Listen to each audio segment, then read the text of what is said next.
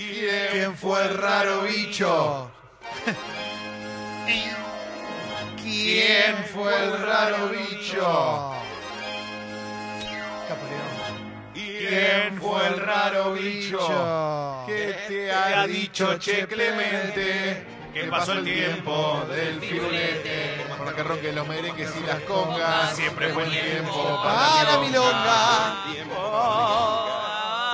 Deja nomás.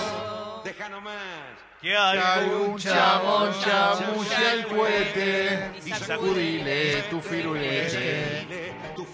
Bueno, basta. Basta, basura. Basta. Y se acaba. Más larga que la original. Sí, impresionante. Qué lindo, loco. Todo lo que estamos logrando juntos. Bueno, el eh, jugador eh, emblema, estrella, figura del fútbol mundial acaba de recibir su sexta bota de oro. ¿Qué significa esto? Eh, se lo entrega el diario Marca y es a Lionel. Messi, otra vez el goleador, otra vez, eh, ya lo sabíamos, una de las grandes figuras que tuvo el año calendario a nivel mundial. La realidad es que Es la otra vez le Leo. dieron el premio de Best, el premio de la FIFA, y ahora falta el del Balón de Oro, que es el de la revista France Football, histórico también. Pero es difícil catalogar más allá de que hubo grandes rendimientos. Uno fue el de Ronaldo, el otro fue el de Virgil van Dijk, el, el defensor del Liverpool. Pero es difícil catalogar en la comparación a Messi, porque Messi es cierto, con la selección no terminó ganando la Copa América, pero la temporada que tuvo con el Barcelona fue extraordinaria a tal punto que contra el Liverpool también tuvo una serie bárbara, Sí, claro. donde en la vuelta el Liverpool fue mejor, terminó ganando esa serie, pero la realidad es que el tipo hasta ahí había tenido el partido de día, ¿se acuerda del gol de tiro libre Sí. que hace? Bueno, Uno de los mejores goles del año. Sí, exacto. Entonces eh, termina siendo. eh, yo hay algo que me pasa a mí en la cabeza que los premios individuales en el fútbol no me gustan porque no me gustan los premios individuales en deportes colectivos. Sí los entiendo. ¿Cómo eligen esto? ¿Esto es para los amigos? No, esto ¿O- es por el por números. Ah, el, de, el ok. de la bota esta de oro. No, No, es como otros premios, digamos. no, no, no, no, no, no, no, no son los nueve de oro de Romay, si vos no. No, No. claro, claro. No, lo que pasa es que hay una realidad. Acá hay algo muy lindo que es que, para mí, ¿eh? esto, Sí. suena- esto es pura opinión. Mientras jueguen Messi y Ronaldo, para mí no se lo pueden dar a otra persona. La verdad lo digo. Eh, pero no tiene que ver Pero no por- pierde la lógica del premio si no se lo dan a, a los únicos. No, ya se lo dieron a Modric el Y bueno, año pero anterior. si son los mejores, son los mejores. Lo creo, que o pasa sea, es que para mí, por más que Modric tenga una temporada bárbara y la rompa toda, nunca va a llegar igual al nivel de cualquiera de estos dos monstruos. Entonces es medio injusto. Perdón, ¿eh? esto es pura opinión, no tiene nada que ver con la Ayer vi el información. video que me pasaste, ¿eh? ¿Viste lo que se Me, vio? me pasó un video de Messi tirando magia. 100, 100 momentos mágicos. 100 momentos mágicos de Messi que no tienen por qué ser goles. Está en YouTube. Jugaditas. locura. Pongan 100 Magic Messi, digamos, y te va a aparecer.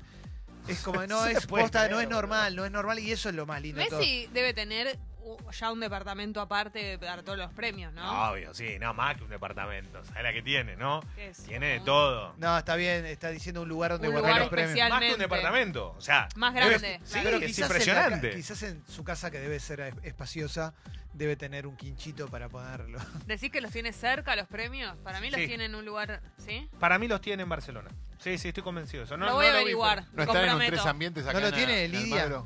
¿Vos le podés preguntar a Antonella o a alguien que te conteste? No, puedo averiguarlo. Bueno, perfecto, averigualo. El lunes les traigo la información. Bien, me parece perfecto. Porque uno imagina que entre tantos premios, cosas. Aparte, a mí me, siempre me llamó la atención esto, ¿viste? Cuando sos chiquito y te dan algún trofeo cuando juegas al fútbol o a cualquier deporte, al deporte que juegues. Claro, lo que sea. Vos lo vas acumulando en tu casa en una repisa y decís, wow, voy a tener que comprar otra repisa. A mí me pasó.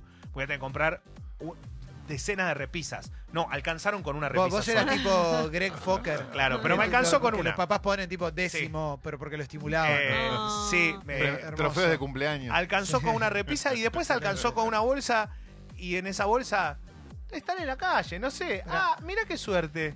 Los tiraron mi- con el amor que yo lo tenía. sí. Yo veraneaba en el Hotel Belsur en San Bernardo en los Sí. 80 Orgullo. y hacían torneitos de fútbol para los nenes que estábamos ahí y a todos nos daban un premio. Es Ah, increíble. eso está bien. Eso es lindo. Era muy lindo, la verdad que, mira, piel de gallina, ¿eh? Eso es lindo, pero no está mal, pero no está mal. A todos le den un premio, pero no está mal que al primero le den un premio distinto. Porque también es un objetivo. eh, digo, no está en la enseñanza, sí está en el objetivo del juego, que es ganar. Eh, y la realidad es que eso te va llevando a la superación. Después llegarás o no llegarás. Yo que sé, vas a intentarlo de alguna forma. Claro, Leo. Pero eh, hay lío en Barcelona. No sé si vieron lo que pasó ¿Con qué? lo que pasó con eh, las protestas sociales que está viendo en Barcelona ahora, que poco tienen que ver con el deporte, pero sí con los catalanes. Mm. ¿Qué ocurre? El 26 eh, de octubre se va a jugar la, el partido, el derby eh, entre el Barcelona y el Real Madrid, el derby español, y se juega en Cataluña, en el Camp Nou.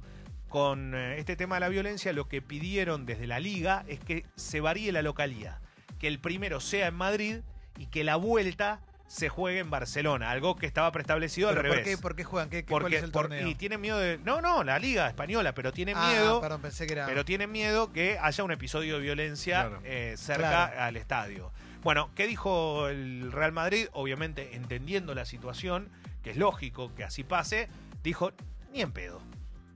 ¿Eh? Nosotros no cambiamos, que se arreglen como puedan, que lo pospongan, pero vamos a jugar en Barcelona el primer partido. Siempre tan amigables, ¿eh? madridistas y catalanes eh, en, este, en este aspecto. Bueno, Cierro capítulo español y voy a hablar de Leandro Bolmaro. Leandro Bolmaro jugaba en eh, Bahía Basket. En, Sí. en, eh, una plaza que está creciendo, que de la mano de varios ex basquetbolistas, algunos de ellos muy conocidos porque integraron selecciones nacionales, como el caso de Pepe, eh, de Pepe Sánchez. Eh, Leandro Bolmaro tiene 19 años y llegó al Barcelona de ahora, hace muy poco tiempo, muy jovencito.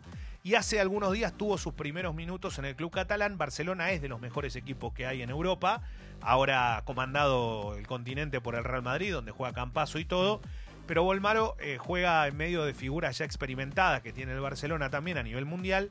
Y empezó a entrar en, en competencia. Ya se vieron algunas pinceladas de este chico que viene de selecciones juveniles de básquet, que ya jugó algún mundial juvenil, pero que tiene la sensación, por lo menos aquellos que lo ven, de estar hablando del eh, crack que vamos a tener a futuro. Yo siempre trato de poner un freno y decir, veamos qué pasa, porque hoy titulan todo el Ginóbili que se viene, el Messi del básquet, claro, con encima lo comparan con Barcelona y todo eso. Juega muy bien, eh, juega en una posición donde realmente se destacan, ya sea lo puede hacer de alero, tiene buena altura, tiene eh, mucha destreza física, técnicamente es muy bueno, pero el básquet también lleva un proceso eh, de, de- de adaptación como el fútbol, o sea, no todo es 2 más 2, o sea, no todos son LeBron James, ¿está Claro, claro? claro, claro. No hay una potencia física que vos decís, no, este pibe, olvídate, te arrolla, te tira, John Williamson, agarra la pelota, corre, salsa 6 metros y la vuelca, no. Acá estoy hablando de un, de, de un basquetbolista que se tiene que seguir formando, pero que tiene una calidad técnica impresionante y muy joven, ¿no? ¿Hay algún estudio que, que demuestre si cada vez que dicen este es el próximo Messi se mufa automáticamente el jugador? Eh, no- no Porque me da la sensación de que hemos visto tantos próximos. que- No sé, pero por ejemplo. Lo ver, digo, que aplica a los Beatles también, ¿eh? Digo, con, el- con el periodismo Pasa, rock. pasa más con el rock inclusive, Sí. ¿no?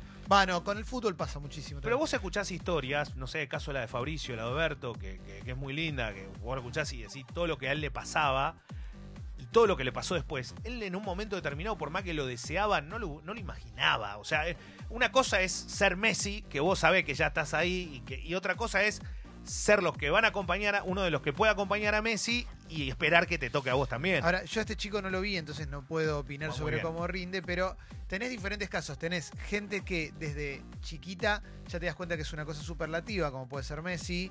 Y después tenés gente que va agrandándose con el tiempo, como Manu, que era increíble cómo jugaba, pero, Pero- no era Michael Jordan en no, ese no era sentido. Pepe Sánchez. Claro, y de repente terminó claro. siendo mucho mejor que todos los de la historia. Pepe, recordemos que era, le ganaba todos los torneos a él, todo lo que jugaba mano a mano, nunca podía ganar Ginóbili, siempre era segundo, era el flaquito, el desgarbado, el que no terminaba de convencer.